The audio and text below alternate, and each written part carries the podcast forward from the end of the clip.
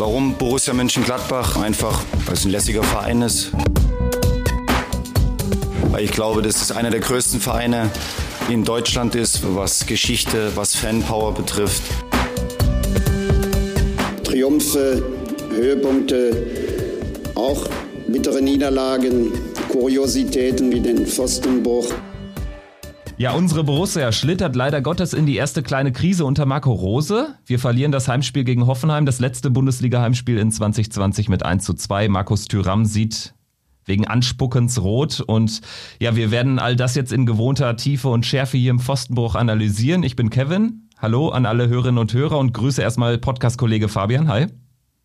Hi Kevin, grüß dich. Ja, viel zu besprechen. Ähm, leider nicht viel Positives. Wir hatten gehofft, dass wir jetzt hier heute in dieser kurz vor Weihnachtsepisode, kurz vor Jahresabschluss, vor dem Pokalspiel gegen Elversberg hier noch ein lockeres äh, 2-0 gegen Hoffenheim besprechen könnten. Das ist leider nicht der Fall. Leider haben wir ernste Themen, die wir besprechen müssen und dafür aber einen hervorragenden Gast diesmal.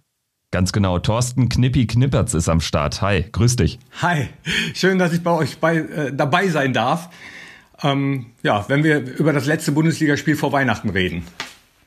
Ja, schön, dass du dabei bist. Wir freuen uns auch sehr. Wir machen jetzt ja einmal im Monat äh, eine Art Highlight-Folge mit, mit Gast und ich denke, ja, das passt jetzt ganz gut, auch wenn der Anlass leider kein schöner ist. Wir müssen leider auch über, über äh, Unflätiges äh, sprechen, über einen gebrauchten Tag letztlich. Ähm, Dobby holen wir im Lauf der Folge auch nochmal hier rein. Der wird dann nochmal ein paar über das äh, Sportliche hinausgehende Fragen stellen, wie er das mit unseren Gästen immer macht. Also da kannst du dich auch schon mal mental drauf einstellen. Das wird dann noch eine ganz äh, lustige, luftige Nummer. Ähm, wie geht's dir denn erstmal nach so einem gebrauchten Tag? Also bist du jemand, der auch dann ein paar Stunden oder so sogar äh, den Rest des Wochenendes braucht, um so ein Match zu verarbeiten? Ich brauche ein bisschen, um so ein Match zu verarbeiten, ja, aber meistens äh, ist das nach einer Nacht schon gegessen, weil auch der Spielplan es ja vorgibt, dass demnächst schon wieder die weiteren Aufgaben ansteht. Das ist jetzt Elversberg. Jetzt mag der eine oder andere sagen, ja, Elversberg, das äh, muss doch ganz locker zu schaffen sein. Aber wie wir wissen, ähm, ich werde jetzt äh, dieses, der Pokal hat seine und so, werde ich jetzt nicht äh, ausführen. Aber dir bleibt eigentlich gar keine Zeit, als äh, so weit nach hinten zu gucken. Äh, mich hat die Niederlage gegen Hoffenheim natürlich auch tierisch geärgert, vor allem weil wir eine richtig gute erste Halbzeit gespielt haben, wie ich fand. Und dann äh, leider hat es am Ende noch nicht mal für einen Punkt gereicht. Und ja, du hast es angesprochen, dass äh, die Szene mit Marcus natürlich äh, hängt einem auch logischerweise noch ein bisschen nach. Äh, mir persönlich nicht so. Das, äh, was mir nachhängt, ist, dass jetzt sehr viele sich bemüßigt fühlen, darüber zu richten, auch moralisch zu richten. Und ähm, ja, jetzt könnte man so ein Sprichwort aus der Bibel zitieren, wer frei ist von Schuld, werfe den ersten Stein. Also wir sind uns alle darüber einig und das hat Markus mit seiner Entschuldigung gesagt. Marco Rose nach dem Spiel sich sofort entschuldigt und diese Entschuldigung hat Hoffenheim angenommen. Und ähm, es hat da nichts zu suchen auf dem Platz. Das weiß jeder. Das ähm, ist durch nichts zu entschuldigen, sagen einige. Ich sage doch, das ist zu entschuldigen und zwar durch eine Entschuldigung. Und das hat Markus gemacht. Er wird sich selbst am allermeisten darüber ärgern und vielleicht kennt das der ein oder andere von sich ja selbst, dass manchmal der Körper schneller ist als das Gehirn. Ich glaube, dass das äh, in der Szene mit meiner Hobbypsychologie versuche ich das zu erklären, der Fall war und er in dem Moment als es passiert ist, äh, schon wusste, nee, das war, das war Mist. Und er, er ist ein junger Kerl, äh, darf man auch nie vergessen. Und also ich möchte darüber nicht richten, das wird der DFB schon machen, er wird seine Strafe bekommen, er wird die Strafe, äh, wie auch immer sie aussehen, wird akzeptieren. Hoffenheim hat die Entschuldigung angenommen von Marco, von Marcus und äh, die Strafe vom DFB wird kommen und dann sollte meiner Meinung nach, es ist ja bald Weihnachten, Zeit der Vergebung, Fest der Liebe, sollte es auch sein. Da, also, dass die Szene ätzend war, wissen wir alle.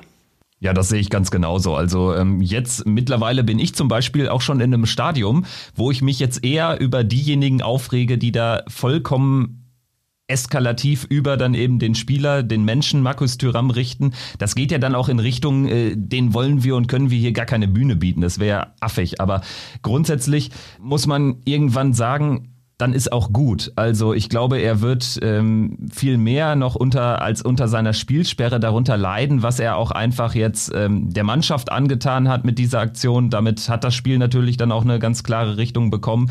Und äh, am Ende muss man aber auch eben diese Entschuldigung ja natürlich auch äh, eine große Bedeutung beimessen, weil da wird für meine Begriffe nichts relativiert. Einige sagen, ja, da wird jetzt irgendwie schon von einem Accident gesprochen und so, aber das ist es doch auch. Also Markus Thüram ist doch keiner, der jetzt äh, in jedem Spiel Menschen anspuckt. Also nee, das, das meinte ich ja eben mit dem dieses moralische Richten, ne, was gerade Social Media mäßig stattfindet. Ähm, äh, klar ist die Empörung groß und manche müssen das auch rauslassen. Auch das kann ich verstehen. Aber äh, im Gegensatz zu der Szene von Marcus, äh, wo es in Bruchteilen von Sekunden dazu kommt, hat man bei so einem Post, den man absetzt, ein bisschen mehr Zeit zu überlegen, bevor man auf Absenden drückt.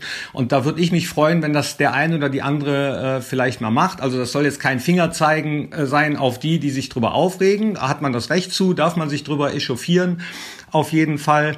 Aber äh, ja, wie, wie du schon sagst, dann, dann sollte es eigentlich auch gut sein. Und wer Marcus kennt, der weiß, dass er definitiv nicht mit der Absicht in ein Spiel geht, seinen Gegenspieler anzuspucken. Von daher äh, ist es, glaube ich, genau das, was er mit accidentally äh, meint.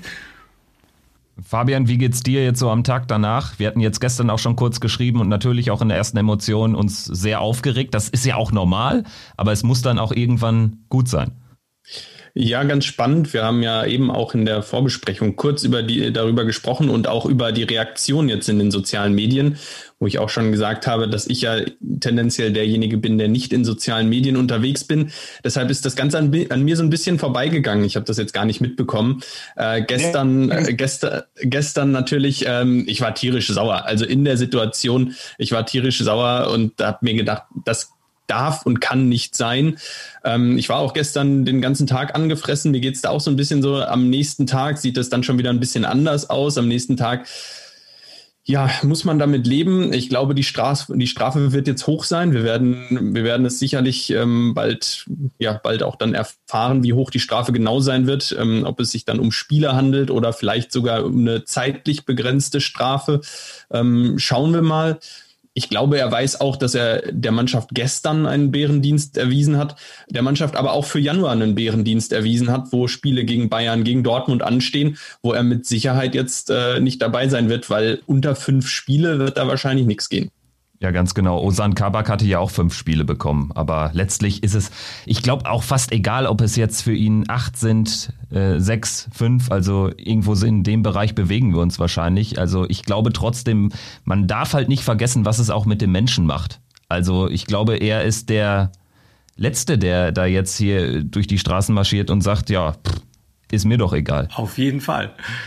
Ja, Knippi, vielleicht, ähm, wenn wir, wenn wir da jetzt so, so eine Art Haken hintermachen, auch wenn es schwerfällt, ähm, du hast natürlich auch angesprochen, auch zu Recht angesprochen, wir waren ja eigentlich ganz gut im Spiel. Zumindest die erste Halbzeit war ähm, ja wirklich, wirklich eine, eine gute Hälfte, verdient in Führung gegangen. Tikus Thuram holt den Elfmeter raus. Auch das ist ja so eine Art äh, Signature-Move von ihm geworden in dieser Saison. Lars äh, Stindl nutzt die Chance. Und in Anbetracht der Umstände, dass man da jetzt gegen eine Hoffenheimer Mannschaft gespielt hat, die eben auch aus vielen englischen Wochen kam, war ich dann schon optimistisch, dass wir das Ding irgendwie über die Zeit bringen oder vielleicht dann auch ein 2-0 machen, was, glaube ich, den Deckel drauf gegeben hätte. Woran liegt's, dass wir irgendwie immer in so einen Verwaltungsmodus kommen? Was ist da deine These? Also Marco Rosa hat es ja auch gestern gesagt, dass er das sich vielleicht auch nicht so richtig erklären kann, aber er hat eben festgestellt, wir, wir verwalten dann irgendwie immer zu viel. Jetzt hast du es gesagt. Ich habe es gar nicht gehört, dass äh, Marco das so gesagt hat, dass wir das immer machen. Äh, gest gestern war es ein bisschen so. Wenn das 2 zu 0 gekommen wäre, äh, glaube ich auch, da bin ich bei dir, wäre wahrscheinlich der Deckel drauf gewesen. Ich glaube nicht, dass Hoffenheim dann zurückgekommen wäre. Dann hätte man vielleicht auch ein bisschen ruhiger spielen können. Und also müsste ich jetzt selber nachdenken, ob das tatsächlich so ist, dass man immer in den Verwaltungsmodus kommt. Äh, das Gefühl habe ich gar nicht. Dass es ab und zu Spiele gibt, die so sind, ja.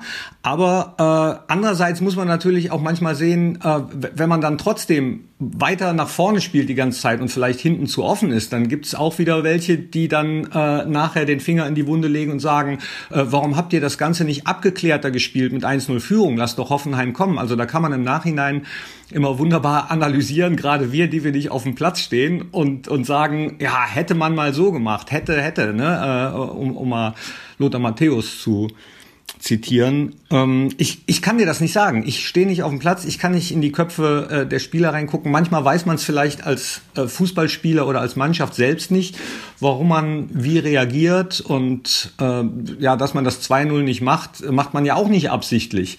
Ähm, es ist ja doof. Also ich habe jetzt gerade nochmal nachgeschaut, genau, also das wörtliche Zitat war, nach einer Führung fangen wir immer an, das Ergebnis zu verwalten. Aber du hast natürlich auch recht, also jetzt äh, von immer zu sprechen, das ist natürlich auch eine erste Reaktion von Marco, ähm, die dann natürlich auch einer ähm, tieferen Analyse jetzt in den nächsten äh, Stunden und Tagen folgen wird.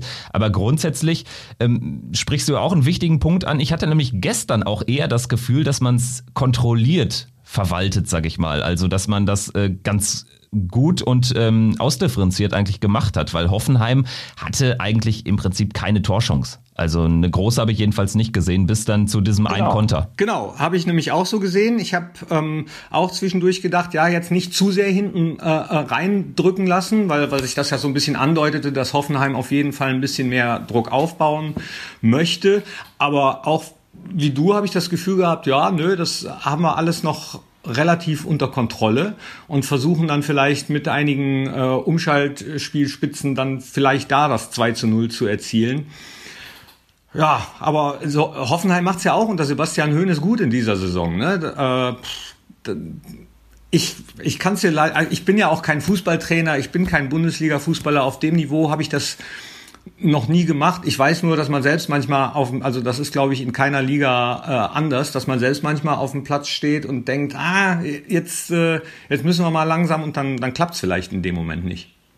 Fabian, erkennst du ein Muster drin in dieser Saison? Also wir haben hier über einige Heim 1 zu 1 zum Beispiel gesprochen, allerdings auch gegen Hertha sind wir nach einem Rückstand zurückgekommen. Also in Frankfurt holt man natürlich auch den späten Punkt. Es ist einfach eine komische Saison.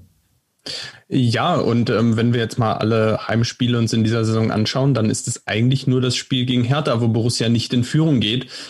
Und ähm, dann, dann ist es auch einfach ja, irgendwo ja zu wenig, ähm, dass man, dass man da nicht entscheidend aufs zweite Tor geht, gehen kann, vielleicht. Ähm, in der ersten Halbzeit, ja, wir haben jetzt ja auch angesprochen, die erste Halbzeit war eine deutliche Leistungssteigerung im Vergleich zu Frankfurt. Die Platzverhältnisse in Frankfurt taten natürlich ihr Übriges.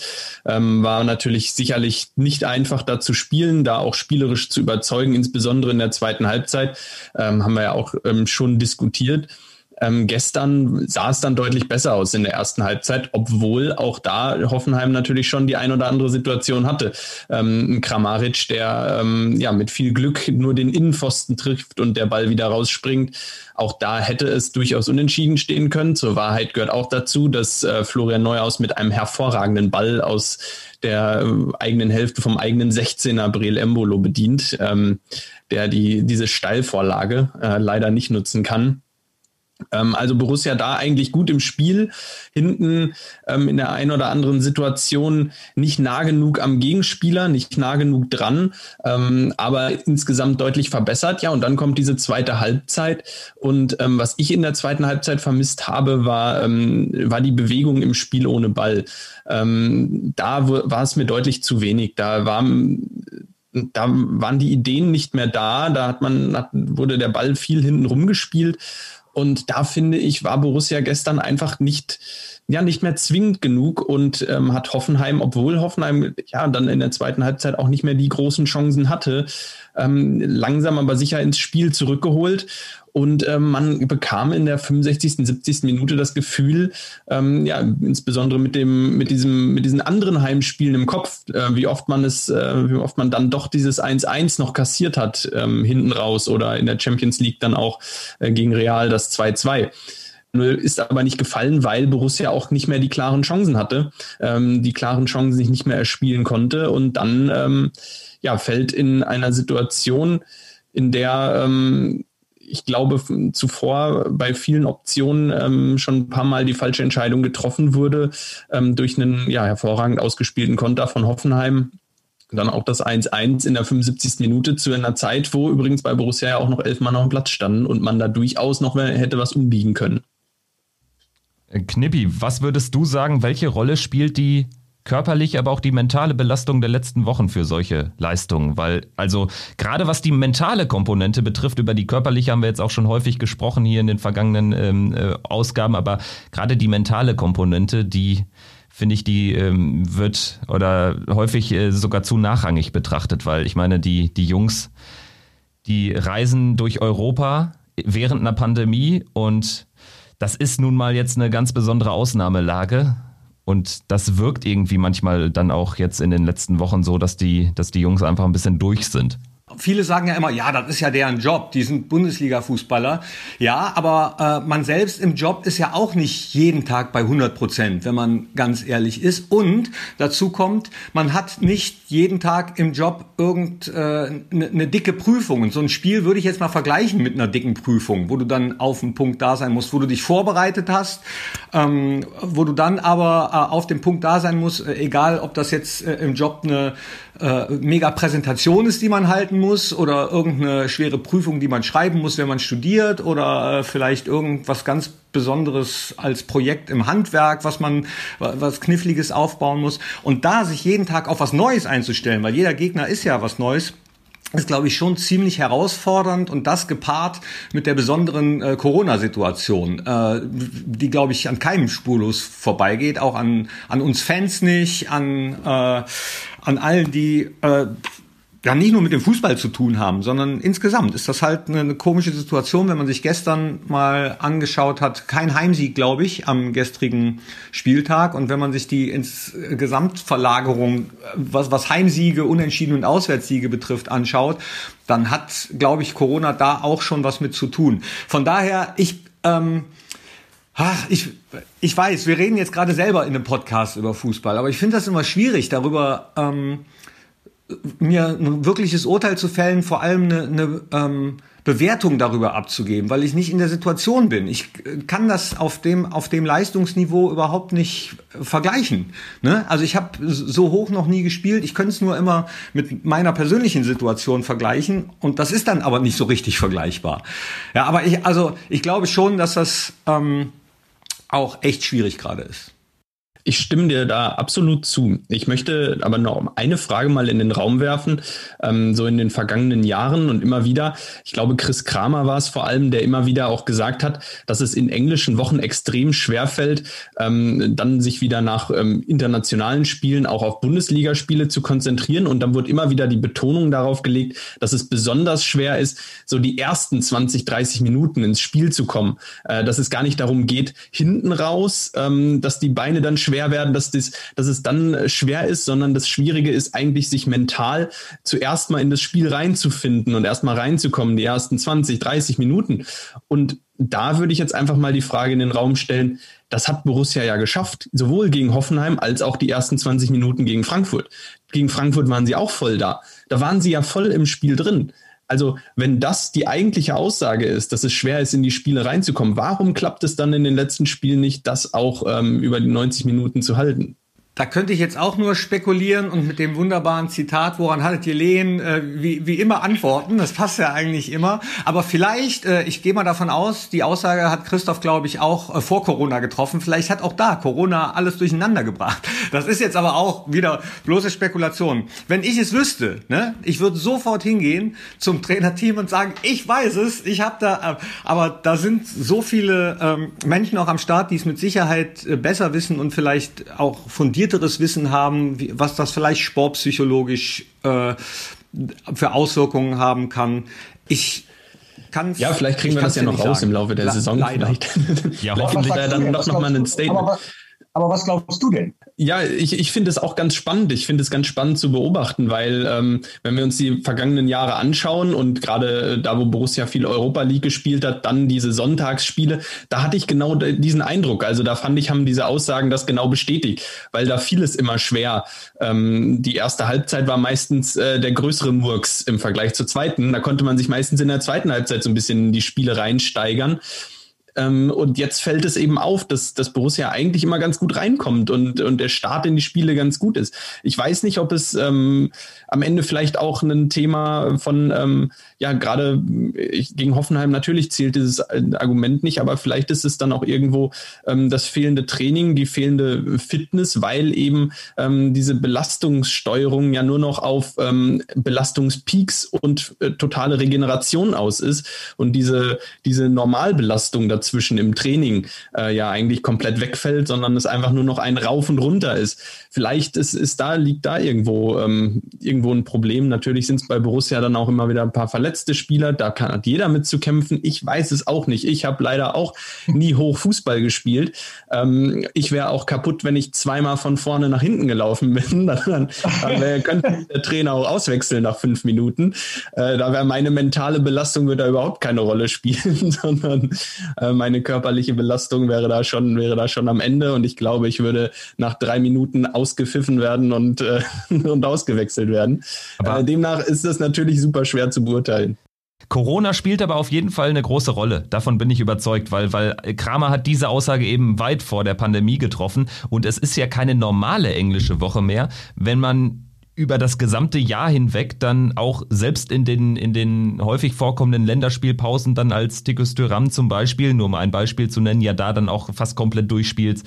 Also die Reisen machen etwas anderes mit dir, als wenn du zu normalen Zeiten reist, davon bin ich auch überzeugt. Und dementsprechend sind da so viele Komponenten. Man sieht es natürlich dann auch bei Mannschaften wie Leverkusen, die haben auch die komplette Belastung, aber nichts gegen deren Gegner in der Europa League. Aber wenn man ehrlich ist, da kann man dann acht, neun Mal durchwechseln. Da ist die Europa League dann auch eher Kur und äh, äh willkommene Abwechslung vielleicht auch gerade in den Heimspielen, wenn man da vier, fünf, sechs Tore pro, pro Spiel macht gegen Real Inter Donetsk in so einer Gruppe ist das natürlich eine ganz andere, eine ganz andere äh, Wegmarke. Also insofern, ich glaube, es ist unfassbar schwer, da irgendwie so, so auf den einen gemeinsamen Nenner zu kommen der dann irgendwie begründet, weshalb man da jetzt so viele Punkte nach Führung weggeschenkt hat. Also ich glaube, die Antwort, die werden wir eh nicht liefern, aber es macht halt auch immer wieder Spaß und ist auch wichtig, darüber zu diskutieren, finde ich.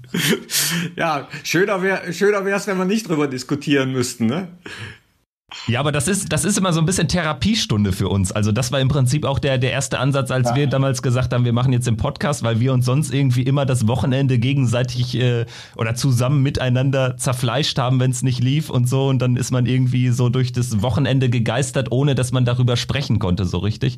Und das äh, fällt mir dann immer schon ein bisschen leichter, wenn man einmal irgendwie eine Stunde am Wochenende darüber, darüber redet.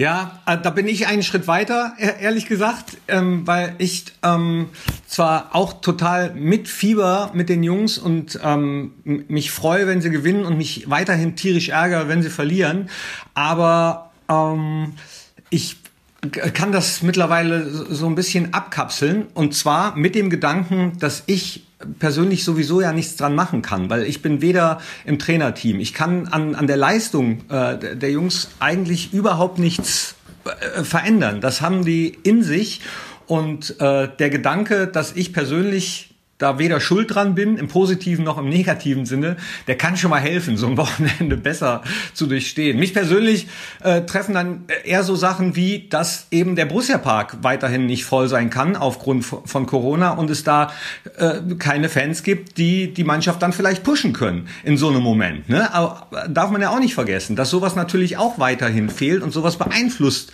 äh, letztendlich dann eben auch ein Spiel. Ja, absolut. Und wenn du schon sagst, dass du ähm, dass du das von dir wegschiebst. Ich meine, ähm, die Spieler können immer noch ähm, es als Motivation ansehen, deine Stimme oft zu hören in so einem Spiel, nämlich indem sie, Aber indem sie möglichst viele Tore schießen, gerade in den Heimspielen. Also äh, du hast da, glaube ich, noch mehr Einfluss als wir. Äh, wir sind da noch weiter weg. Ähm, nichtsdestotrotz, ja, Klar, ähm, mir geht es auch so. Also ich glaube, mit, mit 15, 16 hat es mich echt ähm, noch viel, viel mehr tangiert. Äh, mittlerweile ähm, kann man das dann etwas besser einordnen. Also das tangiert mich schon und ich schiebe das auch nicht weg, aber ich kann das anders und besser verarbeiten. Ich habe für mich sozusagen Mechanismen gefunden, wie ich damit sehr gut umgehen kann, ohne dass zum Beispiel die Familie drunter leiden muss, wenn man abends nach Hause kommt. Äh, äh, ja, ähm, andere, andere machen das anders. Andere müssen ihrem Ärger freien Lauf lassen äh, auf sozialen Netzwerken, wo du nicht bist. Das, äh, wie machst du das? Ähm, ja, das, das geht dadurch viel besser. Ähm, man bekommt deutlich weniger mit von dem Ganzen. Jetzt gerade in der Homeoffice-Zeit geht's noch mal besser, weil man trifft am Montag nicht mal auf Fans von anderen Vereinen und muss sich da nicht mal Gedanken machen. Also es ist eigentlich aktuell, aktuell total entspannt. ja, geht das nicht in den Videochats ab und zu hin und her? Ähm, nee, das ist, ähm, ich wohne, ich, ich arbeite in so einer ähm, ja, also relativ fußballfreien Blase. Ähm, das ist ähm, ganz spannend. Ähm, ich glaube, ich bin der Einzige, der wirklich mitfiebert ähm, und stelle da immer. bei Schalke? Ah, okay. Ich, arbeite, ich, arbeite bei, ich arbeite für den FC Schalke.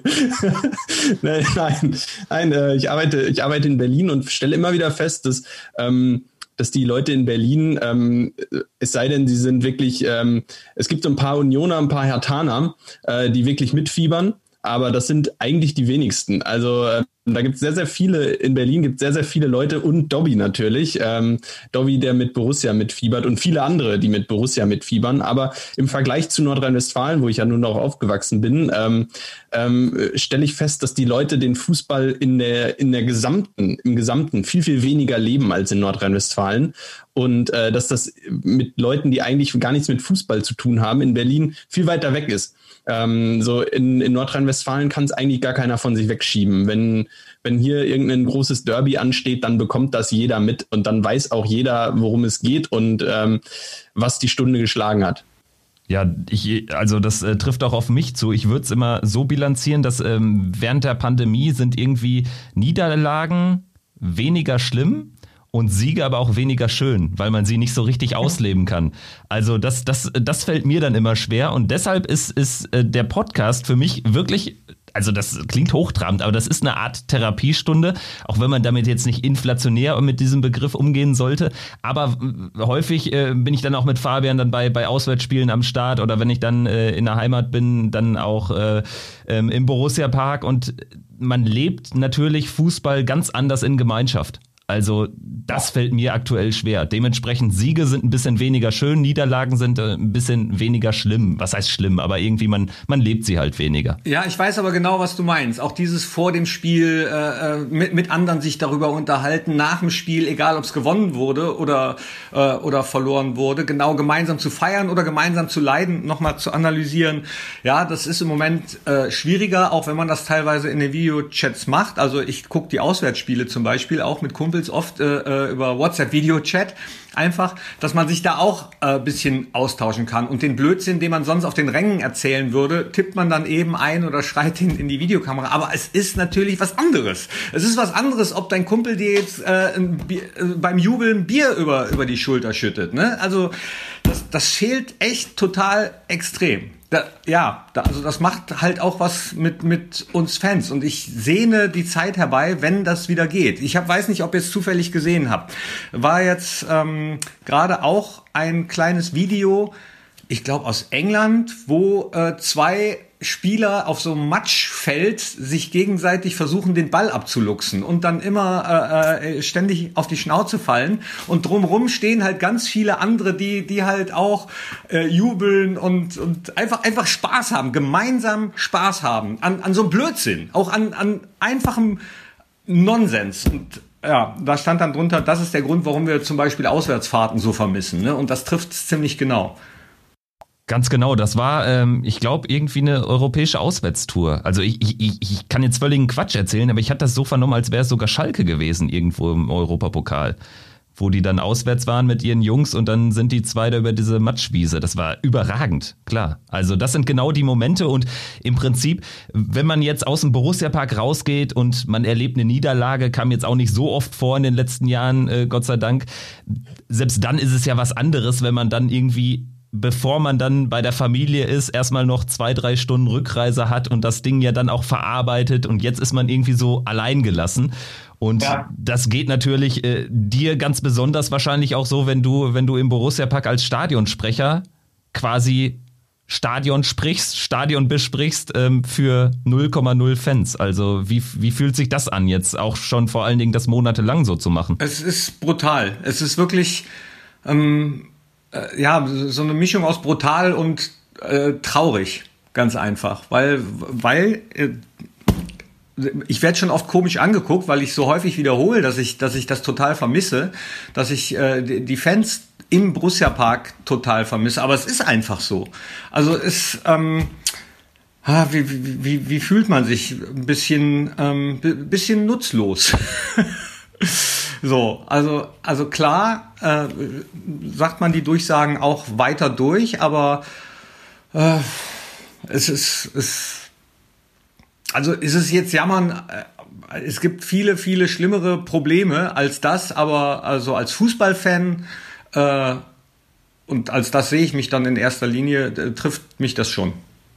Vollkommen verständlich. Also, das, äh, also ich stelle mir halt diesen Job wirklich ähm, schwer bis unmöglich vor. Also man kann ihn ja auch gar nicht so ausleben wie sonst.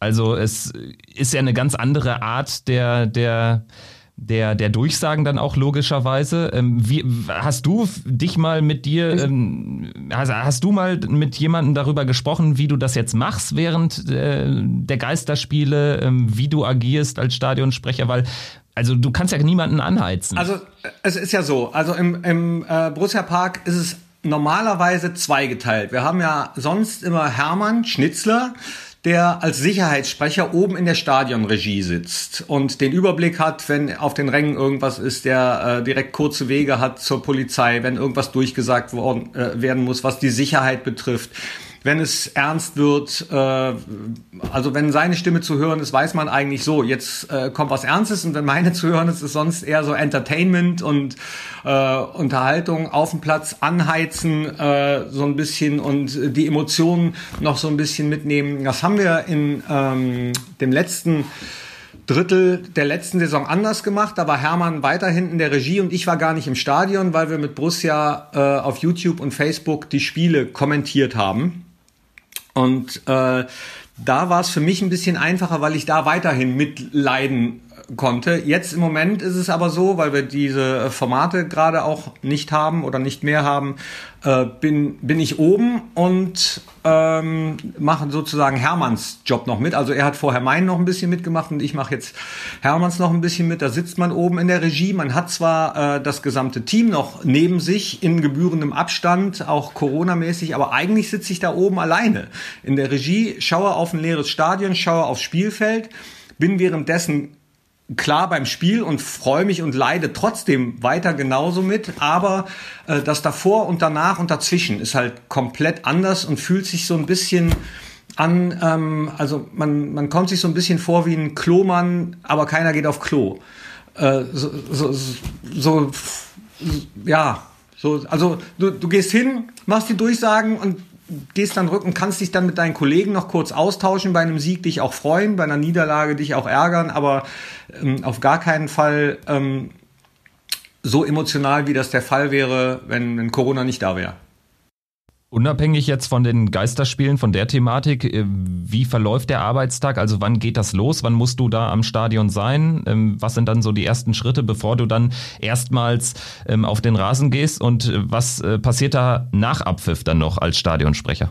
Also von der Zeit gibt's keine großen Unterschiede. Ich bin immer so dreieinhalb Stunden vorher im Stadion und dann haben wir diverse Sitzungen und Besprechungen, eine Sicherheitsbesprechung, einmal eine Besprechung, was äh, die Medienabteilung betrifft, die Kommunikationsabteilung. Dann wird äh, kurz einen Überblick gegeben, wer zu welchem Interview muss, wer sich um welche Interviews äh, kümmert. Wir haben dann nochmal eine explizite Regiebesprechung, bei der das Kamerateam und die Regie oben und die Jungs äh, und Mädels vom Fohlen TV ähm, mit mir oder mit uns gemeinsam nochmal den Regieplan durchgehen, weil mittlerweile ist das alles wirklich auf die Sekunde festgelegt, wann welcher Werbespot zu kommen hat, wann welche Durchsage zu kommen hat, wann welche Musik zu spielen ist.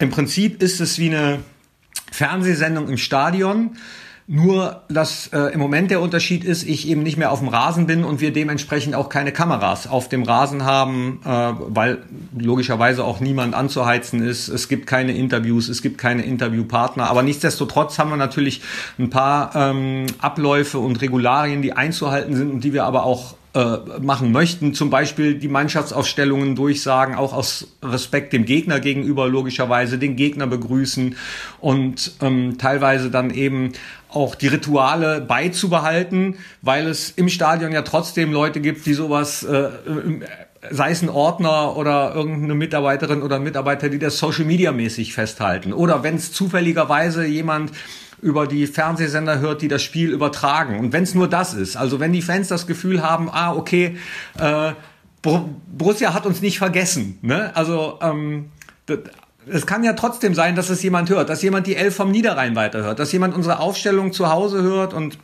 ich habe auf meinem eigenen Kanälen äh, bei Instagram unter Knippi77 und bei Facebook bei Knippi dann auch ab und zu so, also die Frage, seid ihr bereit zum Beispiel?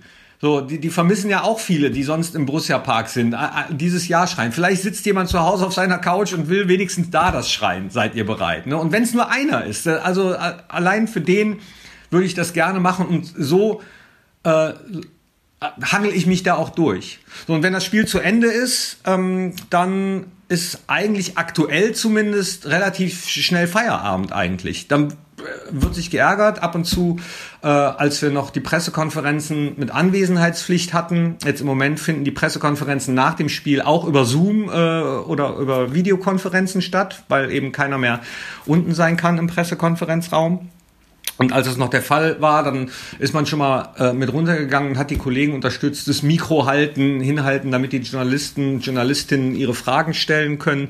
Aber jetzt aktuell ist es wirklich äh, relativ schnell vorbei nach dem Spiel. Du setzt dich ins Auto, äh, fährst nach Hause, geht auch relativ schnell. Das ist, das ist das einzig Positive, man kommt schnell vom Parkplatz. Ja gut, dann hoffen wir mal, dass das schnell wieder vorbeigeht, ähm, ja. diese Zeit, und äh, dass du bald wieder im Stau stehst, wie alle anderen. Ja, das hoffe ich auch, weil nach den Spielen normalerweise ist man dann halt noch, äh, dann haben wir normalerweise auch immer noch ein Interview mit einem Spieler in der, in der Businessloge bei Borussia. Äh, fällt aber im Moment auch flach, weil da logischerweise keiner ist und also ich, ich, ich würde gern wieder mehr arbeiten, ja. Ja, und, und, und ganz ehrlich, wir alle haben doch auch wieder richtig Bock auf so eine lange Anreise, die nie endet, äh, Betriebsstörungen irgendwo in Wuppertal, wo man dann auf der Rückreise nach dem Gladbach-Heimsieg dann noch hängen bleibt, irgendwo in Wuppertal-Oberbarm oder so. Also ich vermisse das schon wenn das das Einzige ist, was positiv ist, dass man Zeit gewinnt, das, da kann, kann man wirklich drauf verzichten, wie du sagst. Ich habe jetzt überhaupt keine Ausrede mehr. Ich kann jetzt nicht zu Hause sagen, Schatz hat länger gedauert, ich habe im Stau gestanden, funktioniert nicht mehr, glaubt ihr mir nicht. Bevor wir jetzt äh, Dobby mit reinholen, der dich dann noch mit weiteren, ähm, vielleicht persönlichen Borussia-Fragen löchern wird. Ähm, Dobby ist da, yeah. Genau, ganz genau. Erstmal, erstmal vielen Dank für unseren Dobby-Jingle quasi. Der ist ja auch auf äh, Dobby und dein Mist gewachsen damals im, im Trainingslager. Ähm, Bevor wir dazu kommen, wir haben noch eine ganz persönliche Anekdote, die uns äh, jetzt auch äh, zwei Tage vor der Aufnahme erst eingefallen ist, denn wir saßen mal in einem Bus zur Anreise zu einem Gladbach-Spiel direkt hintereinander. Und das war das Spiel bei Celtic Glasgow. Ich weiß nicht, ob du die. Ich wollte gerade sagen, Celtic war es, ne? Ja. Ganz genau, von, von Edinburgh, glaube ich, von dem Flughafen ähm, über die Autobahn nach Glasgow. Ähm, Habe ich Blödsinn erzählt? Wahrscheinlich ja. Du nicht. Ähm, vielleicht kannst du dich noch dran erinnern, als wir auf dem Weg waren. Wir saßen gerade im Bus, so 10 Minuten, 15 Minuten. Und äh, unsere Reisebegleitung von Kevin und mir, also derjenige, der mit uns gefahren ist, ähm, brach auf einmal nach knapp 15 Minuten in Jubel aus und meinte, jawohl, wir gewinnen. Und äh, dann war erstmal so allgemeines Entsetzen und er meinte, Schafe zur Linken, das Glück wird uns winken. Ja, der, ihr wart das. Nein, wie geil ist das denn? das ist ja, ach, wie geil. Und ja, ja dann, dann saßen wir da gefühlt mit irgendwie fünf Mann und noch ein paar Schotten in diesem Bus und dann haut er auf einmal diesen, diesen Satz raus, der übrigens auf den Mist gewachsen ist von einem Fußballtrainer. Auch Grüße an dieser Stelle, Klaus Borschel. der das immer gesagt hat, wenn es für, für Wolfgang und seine, seine Jungs zum Auswärtsspiel nach Schwefe ging. Das ist so, so ein kleines Kaff im, in der Soester Börde und da wimmelt es vor Schafen, also so faröische äh, Verhältnisse. Und ähm, ja, auf einmal haut er diesen Satz raus und das war epochal. Und wir, wir freuen uns sehr, dass du dich dran erinnern kannst. Das ist sehr gut. Ja, ich erinnere mich, ich erinnere mich aber wirklich total gut dran, weil ich das auch, ich fand das so lustig. Ich habe das auch irgendwo gepostet. Ich glaube damals bei Facebook oder so oder auch in einem äh, äh, eigenen Podcast erzählt. Schafe zur Linken, das Glück wird uns weg. Das ist, ähm, was hätte er denn eigentlich gesagt, wenn die zur Rechten gewesen wären? Schafe zu Rechten, sie werden uns knechten. Also das, ist, das bedeutet deshalb, deshalb brach er dann in Jubelstürme aus, als die Schafe links waren. Und man muss sagen, er hatte recht. Borussia hat das Spiel 2-0 gewonnen. Äh, wir konnten es ja alle kaum glauben. Ähm, ja, es stimmte. Also ich werde Markus Breuer, äh, unser Busfahrer bei Borussia, sagen, wenn er nach Elversberg fährt, er soll auf jeden Fall eine Route nehmen, wo die Schafe links sind. Das ist eine gute Taktik. Ich glaube, dann rocken wir auch 2021, dann läuft's da wieder mit den, mit ja. den Auswärtssiegen. Definitiv, sehr gut.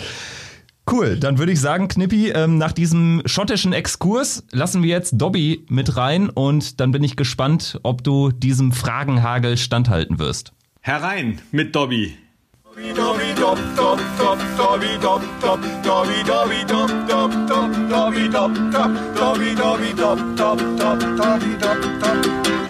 Endlich mal wieder Dobben. Nicht Döppen, sondern Dobben. Ja, oder Man, wie bei den Schafen, die nach links stehen. Ja, schon klar, Knippi. Hi. Grüß dich, Hi. Kevin. Grüß euch, Fabian. Hi, Knippi. Alles Grüße. okay bei euch? Bei uns ja. Wie geht's dir? Es geht. Ich bin hier auf Usedom. Ach. Ja, ich habe ein paar Schafe gesehen, aber die standen rechts. Deswegen haben wir gestern verloren. Dann dreh dich einfach um. ja, hätte, hättest du mir mal gestern den Tipp geben sollen. Ja, Mist, da hättest du auch selbst drauf kommen können. Mensch, du bist doch nicht auf den Kopf gefallen. Knippi, erstmal wunderbar und schönen Dank auch, dass du hier heute bei uns bist im Podcast. Auch von meiner Seite mal aus.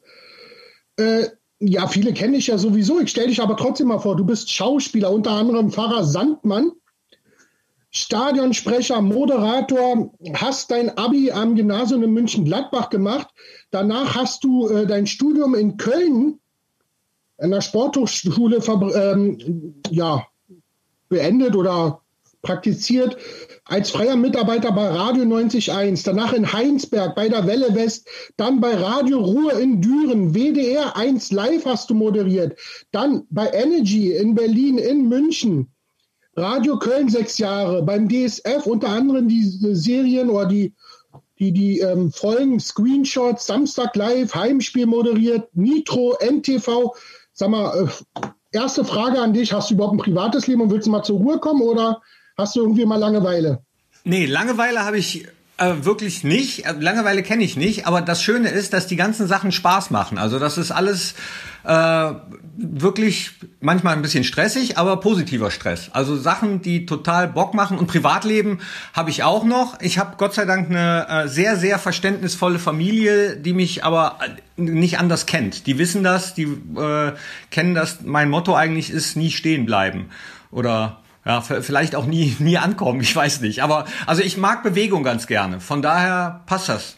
Das habe ich letztes Jahr im Trainingslager gesehen, wie du da immer hin auf, ich, ich gehe mal eine Runde joggen machst mit Bewegung, ist klar. ich gehe gleich wieder. Komm mit. Wie geht's deinem Knie? Es geht soweit ganz gut. Alles okay, gut überheilt. Soll wohl im nächsten Jahr, tut manchmal Schmerze zwar noch, soll wohl zwar schon im Februar oder im März sollen die ganzen Platten und alle draus. Und ja, aber früher oder lang wird wohl ein künstliches Kniegelenk geben. Autsch. Ja, Uwe Kamp ist schuld. ja, aber bei Uwe sieht es ja auch wieder gut aus. Das äh, drücke ich dir jetzt schon mal die Daumen, dass das gut läuft. Wird schon, wird schon. Ähm, bevor ich jetzt weiter meine Fragen stelle, haben wir jemanden, der uns was ein, ja, zugeschickt hat, um unter anderem dich zu grüßen und äh, ja auch eine Frage zu stellen. Kommt aber jetzt mal nicht von uns. Lass dich mal überraschen. Hi Knippi, hier ist die Lisa Tellers. Ich grüße dich aus Köln hier heute bei der Wintersport-Aufzeichnung. Und ich wollte mal von dir gerne wissen, was war denn bis jetzt deine größte Herausforderung als Stadionsprecher von Borussia Mönchengladbach? Also zum Beispiel, weil die Stimmung irgendwie mies war und du gegen ankämpfen musstest oder weil irgendwie was Außergewöhnliches passiert ist. Ähm, ja, lass uns doch mal teilhaben, was so deine größte Herausforderung war. Liebe Grüße auch an die zwei Jungs.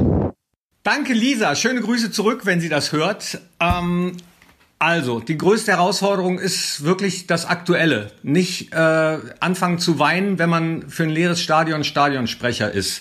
Das ist in der Tat die größte Herausforderung. Es gab auch mal Momente, ähm, wo die Stimmung mies war, in den Abstiegssaisons zum Beispiel. Aber äh, da habe ich den Fehler gemacht, da habe ich äh, zu viel geredet und dachte, ich könnte daran irgendwas tun. Kann ich aber nicht. Weil für die Stimmung äh, bin ich gar nicht verantwortlich. Dafür sind die, die Mannschaft mit ihren Leistungen und dann dementsprechend die Fans auf den Rängen verantwortlich. Also ich kann das vielleicht in Nuancen, äh, je nachdem, was ich sage oder nicht sage, beeinflussen. Aber damals habe ich einfach zum Beispiel zu viel gelabert. Von daher kann ich die Stimmung äh, ich, ich bin da nicht verantwortlich für oder oder kann das kann das nicht. Ich kann nicht die Stimmung machen. Das machen wirklich alle Borussia-Fans auf den Rängen und das war mein oder ist meine größte Herausforderung, die aktuelle Situation. Ja, immerhin hast du es nicht wie Uli Hoeneß auf, auf die Fans abgewälzt, wenn die Stimmung mal schlechter ist. Also für die Scheißstimmung seid ihr doch schön selbstverantwortlich, hat er damals auf dieser so, legendären, ja. auf ja, dieser die legendären JHV gesagt, ne? Ja, ja, genau. Nee, das ist ja immer ein Wechselspiel. Das ist wirklich immer ein Wechselspiel. Äh, von, das ist ja auch das Schöne. Die, die, das ist, glaube ich, das auch, was total fehlt. Dieses Gemeinschaftserlebnis, dieses gemeinschaftliche Erlebnis eines Stadionbesuchs. Da spielen ja so viele Dinge eine Rolle. Da spielen die Fans der Heimmannschaft eine Rolle, der Gästefans, äh, die Mannschaft, die Gästemannschaft, das äh, drumherum. Das ist so eine Gemengelage, die sowas zu einem, auch wenn es sehr häufig vorkommt in normalen Zeiten, äh, trotzdem immer wieder einzigartigen Erlebnis macht, weil jeder Nachmittag zwar gleich, aber doch anders verläuft. Und äh, ja. Ist richtig, was du sagst, aber ich bin der Meinung, wenn jetzt gestern zum Beispiel in der Situation kurz zum Schluss beim Spiel die Fans im Stadion wäre, ich glaube, das wäre da noch mehr eskaliert, als es gestern schon der Fall war. Inwiefern? Im negativen Sinne. Weil die Stimmung dadurch noch, noch mehr angeheizt wäre, noch mehr Unruhe. Ich würde fast sagen, das wäre das wär gestern noch schlimmer gewesen, wenn Zuschauer im Stadion gewesen wären. Aber vielleicht hätte der Schiedsrichter auch äh, in der Szene, wo Hannes Wolf am Boden liegt, abgepfiffen aufgrund des Drucks der Zuschauer. Ich weiß es nicht. Also das ist ja alles Spekulation. Ne? Ähm, können wir jetzt nur mutmaßen, wie es ist. Und das ist im Prinzip, du sagst ja das, äh, was ich sage. Also das bedingt sich ja gegenseitig. Das, was auf dem Platz passiert, springt drüber auf die Ränge und umgekehrt. Also man kann auch von den Rängen ja manchmal äh, Kraft auf den Rasen bringen. Und zwar sowohl positive als auch negative Energie. Ich persönlich bevorzugt die positive, dass man wirklich äh, ständig versucht, eine Mannschaft zu pushen, dass man ähm, je nachdem, was da auf dem Platz passiert, nicht immer gewillt ist als Fan, kann ich zwar auch verstehen, aber äh, da tickt ja auch jeder anders. Knippi, was Persönliches mal wieder. Wann und wo war dein erstes Spiel, was du selber auf dem Bökelberg verfolgt hast? Wo ist eine gute Frage.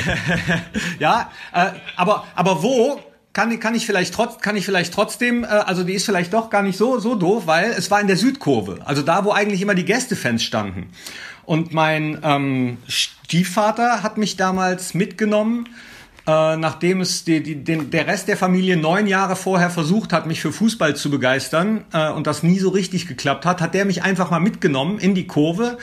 Da standen aber auch irgendwie äh, nur Gladbach-Fans. Also das war zwar ein Spiel gegen den HSV, das weiß ich noch, aber da war irgendwie kein einziger HSV-Fan. Äh, also ich habe zumindest keinen wahrgenommen, denn beim 1-1, so ist das Spiel ausgegangen, beim 1-1 äh, war eine derartige Eskalation in der Kurve, auch wenn es die Südkurve war. Und Leute lagen sich in den Armen, haben gejubelt, haben, habe ich schon häufiger erzählt, ich erzähle es aber trotzdem gerne nochmal, weil das immer noch äh, so beeindruckend war. Da hat einer seine Krücken weggeschmissen beim 1-1 und hat gerufen, Borussia hat mich geheilt. Und das war für mich als Neunjähriger äh, so faszinierend, äh, da hat es mich dann gepackt. Also 1979 gegen den HSV 1-1 Bökelberg Südkurve. Gleiche Frage kann ich auch mal an, an Fabian und, und Kevin stellen. Da habe ich euch auch noch nie gefragt, wann euer erstes Spiel eigentlich war im Stadion.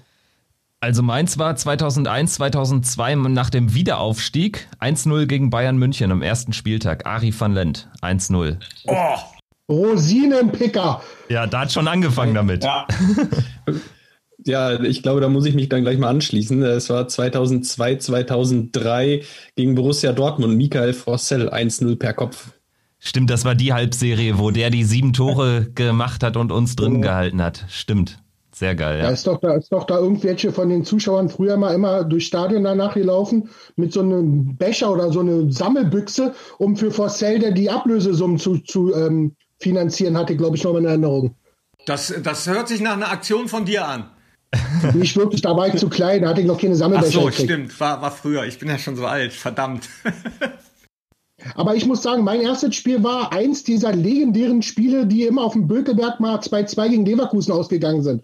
Frag mich nicht wann, das müsste 96 oder 97 gewesen sein, aber ich war echt auf dem Bökelberg mein erstes Spiel und das waren 2-2 gegen Leverkusen.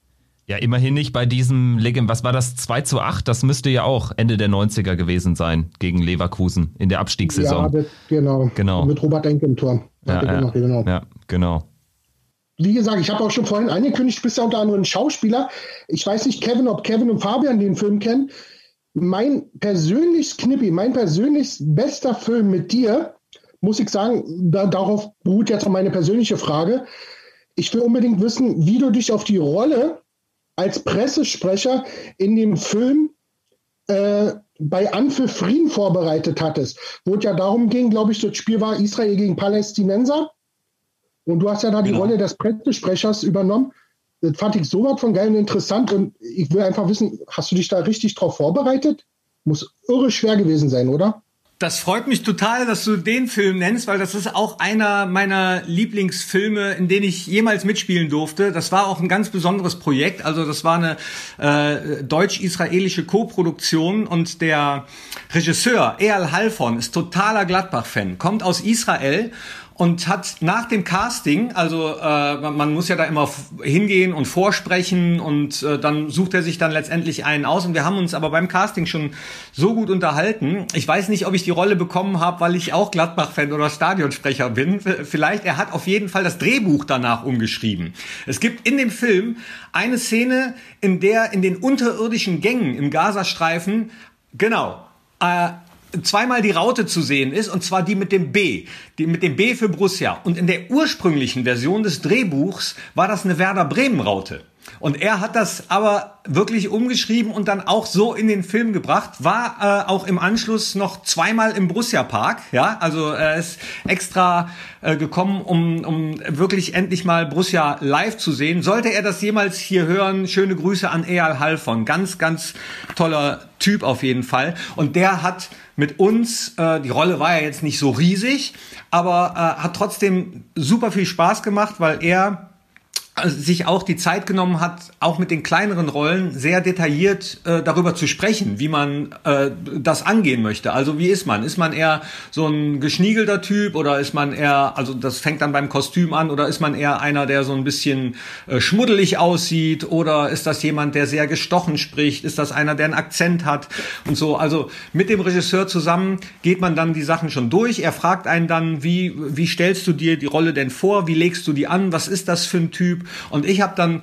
wirklich, ähm, wie ich das dann meistens mache, mir sozusagen eine Vita zurechtgelegt für diesen Typen. Also äh, das ist einer, der hat den Markus Aritz der FIFA sozusagen. Nee, Markus habe ich nicht als äh, als ähm, äh, Vorbild genommen. Äh, hätte, lass mal überlegen. Also ich hatte mir für mich überlegt, dass ich auf jeden Fall eine Frau habe, zwei Kinder, aber bei uns läuft's nicht mehr so gut. So deswegen habe ich Markus nie als Vorbild genommen. Ich habe mir so eine eigene Vita zusammengebaut. Ja, um also ich macht dann immer, wie könnte der in so eine Szene dann auch reingehen, wenn der äh, nach außen tritt und von seinem Boss da genötigt wird, die Pressemeute abzufertigen. Also was geht da in seinem Kopf vor? Ist der dann vielleicht jemand, der morgens noch Stress hatte zu Hause bei, bei der Familie, weil er irgendwie Streit hatte, weil, ähm, keine Ahnung, einer die Zeitung nicht hochgeholt hat oder so. Also ähm, vielleicht ist das, mache ich mir da manchmal auch ein bisschen zu viele Gedanken, keine Ahnung. Aber so bereite ich mich dann vor und habe dann logischerweise auch mal so ein bisschen äh, geguckt, wie, wie, wie ticken denn so Funktionäre, so offizielle, wobei man das natürlich, wenn man sich für Fußball interessiert, sowieso im Laufe der Jahre auch schon ein bisschen mit bekommt. Erzähl mal was, wie ein bisschen über dich, wie deine Zeit hier in Berlin war. Wusstest du eigentlich, dass in Berlin ganz viele Gladbacher gibt? Nicht nur wir drei hier, Kevin, Fabian und ich. Ja, ja klar wusste ich das. Also ich habe ja äh, im Prinzip zweimal in Berlin gewohnt. Ähm, einmal für ein halbes Jahr und einmal für sechs Jahre. Äh, in Kreuzberg und auf der Schönhauser Allee und auf der Grellstraße. Und die äh, zweiten sechs Jahre Berlin, die waren ziemlich äh, heftig, sage ich mal. ich zu dem Zeitpunkt äh, kein ein, na, stimmt gar nicht. Zwei, zwei Tage habe ich in Berlin gearbeitet. Zwei Sprecherjobs hatte ich in Berlin und den Rest der Zeit habe ich immer woanders gearbeitet. Entweder in Mönchengladbach oder in Frankfurt oder in äh, München und äh, war da auch relativ viel unterwegs. Und immer wenn ich zu Hause war in Berlin, habe ich die Zeit eigentlich meistens in Kreuzberg bei meinem Kumpel Peer verbracht. Der hatte zu dem Zeitpunkt äh, ein Restaurant, ein Raclette-Restaurant auf der Lausitzer Straße und da waren wir ziemlich häufig und äh, während der Fußball-WM habe ich da geholfen beim Kellnern und ansonsten haben wir auch sehr, sehr viel gefeiert, muss ich gestehen. Also äh, die Abende und Nächte, äh, Kreuzberger Nächte sind lang, das ist nicht gelogen. Erst fangen sie ganz langsam ja, an. Genau. Ich habe richtig, richtig gute Erinnerungen an Berlin und äh, wer weiß, vielleicht ich hätte nichts dagegen, auch irgendwann noch mal da zu wohnen. Ja, komm zu mir, Bude ist frei. Ja, ja, aber kann ich mir je nachdem, wo es ist, wahrscheinlich auch nicht mehr leisten. Ne? Berlin ist ja, äh, also damals, zum damaligen Zeitpunkt war das immer noch so, dass alle sagten, äh, also alles kam ja nach Berlin, weil das die einzige Metropole in Europa war, die trotzdem noch echt äh, zivile Preise hatte, was Immobilien betrifft, was Miete betrifft, was, was äh, Sachen betrifft. Also ich habe immer da zur Miete gewohnt.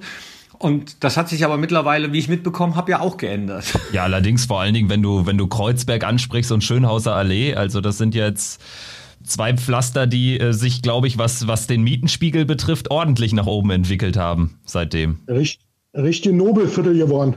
Ja, also, oh, Prost übrigens, ne? Ich sehe dich gerade im, im Videochat, was trinkst du denn da?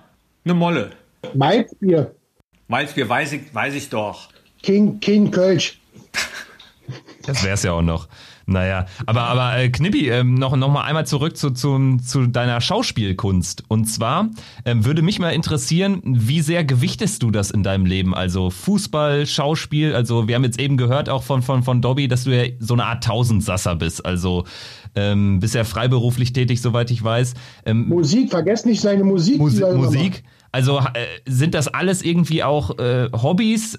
ist das eine Passion, die du dann irgendwie ähm, zu, zu einem gesamten freiberuflichen, ähm, ja, zu so einem ge gesamten freiberuflichen Täter-Tät ähm, hast machen lassen in den vergangenen Jahren? Oder wie hat sich das überhaupt ja. entwickelt? Ja, also ähm, also ich bin früher schon immer gern vor den Super 8 Kameras meines Onkels rumgehüpft und hab äh, bin da immer so rumgesprungen. Ich habe immer Lust gehabt irgendwas mit Medien zu machen. Äh, meine Schwester hat mir letztens auch eine alte Kassette äh, digitalisiert und geschenkt, auf der meine allerersten äh, Versuche als Reporter sind oder als Witzeerzähler. Ich habe Otto nachgemacht.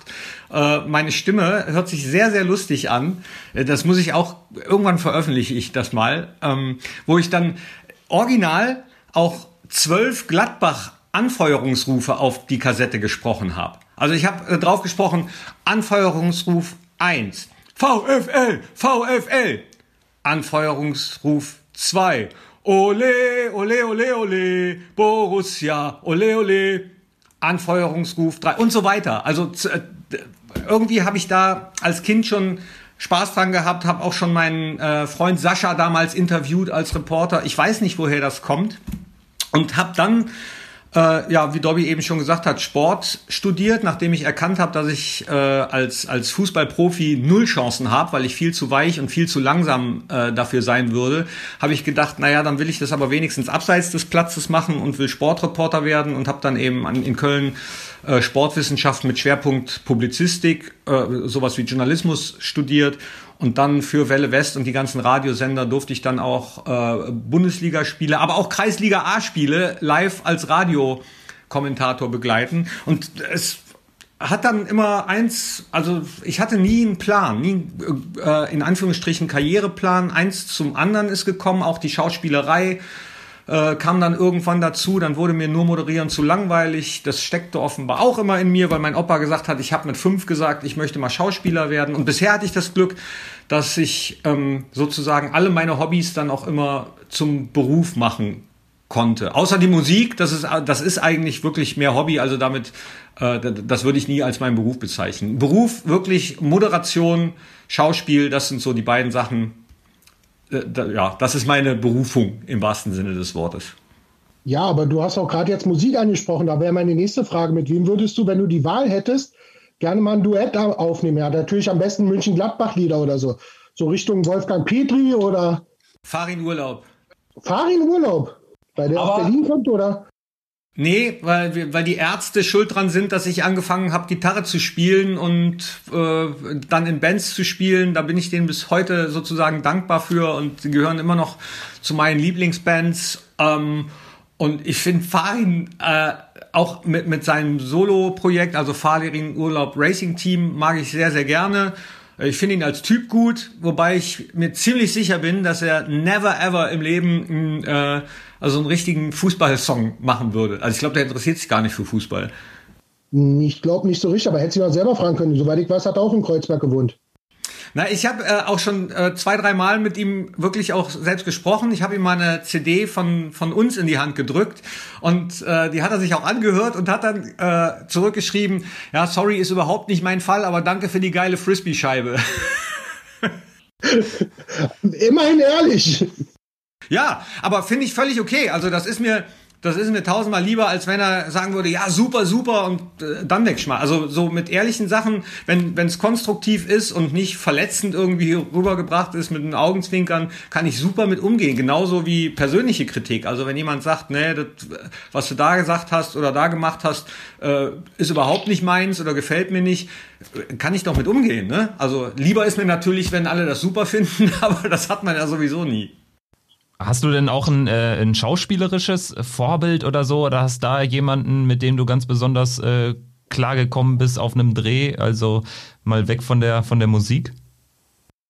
Ach, da, da gibt's äh, echt viele. Also das eine Schauspielvorbild hatte ich nie äh, habe ich auch immer noch nicht. Und so was Kolleginnen und Kollegen betrifft, da gibt's so viele nette, fällt mir spontan Steffen Will ein, weil er halt auch riesen Gladbach-Fan ist. Ich weiß nicht, ob ihr ihn kennt, den könnt ihr auch mal einladen. Auch ein super Typ.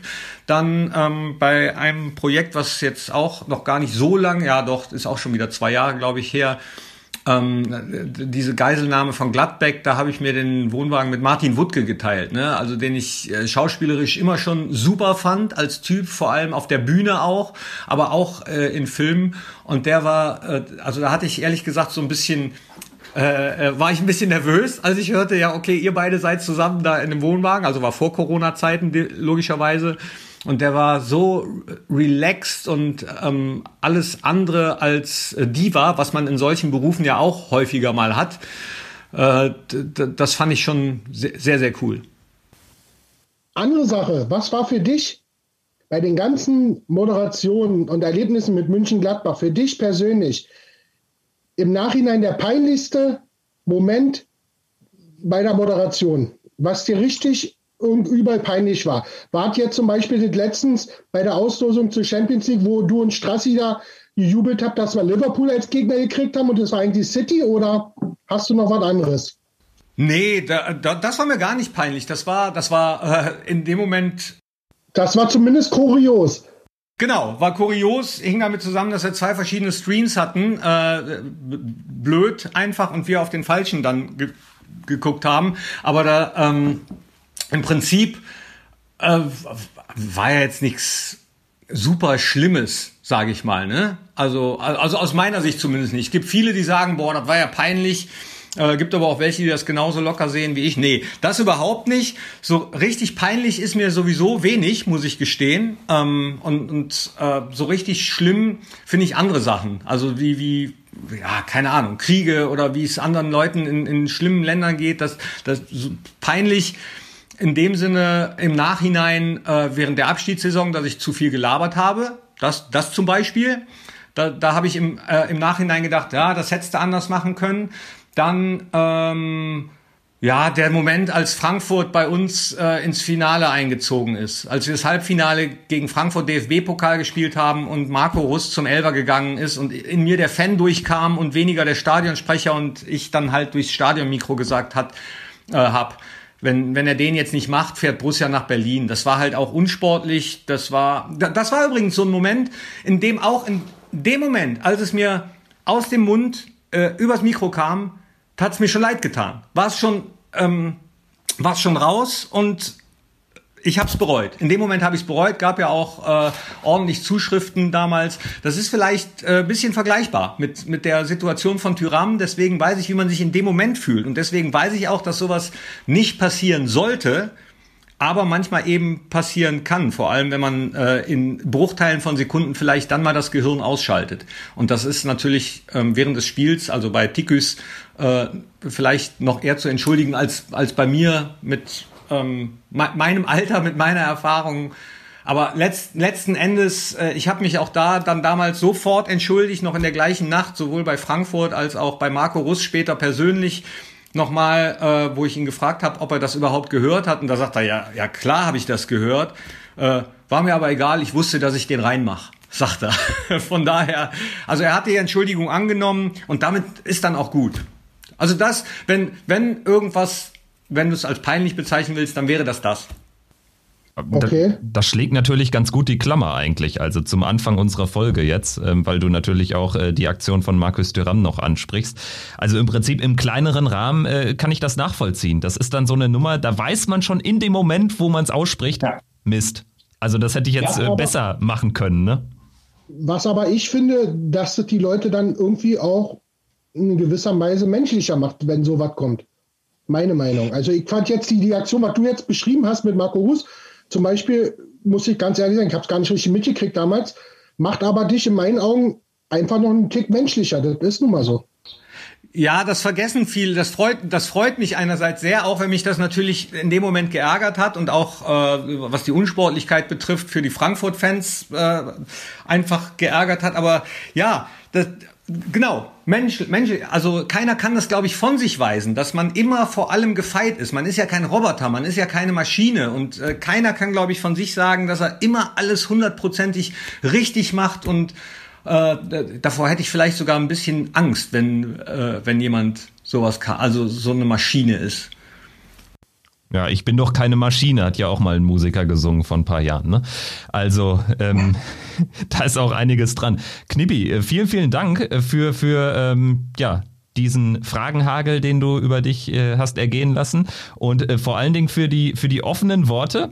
Und am Ende mit dieser Klammer ähm, das stehen zu lassen, finde ich eigentlich gar nicht mal so verkehrt würde ich am Ende jetzt nur noch mal einmal fragen, was du ähm, dir für das nächste Jahr oder vielleicht auch für Weihnachten erstmal wünscht. Was hast du so aus äh, Borussia-Fansicht, aus Borussia-Mitarbeitersicht für einen Wunsch für die nächste Zeit, jetzt nachdem wir jetzt hier ja eigentlich so ein bisschen negativ leider aus diesem Bundesliga-Jahr gehen?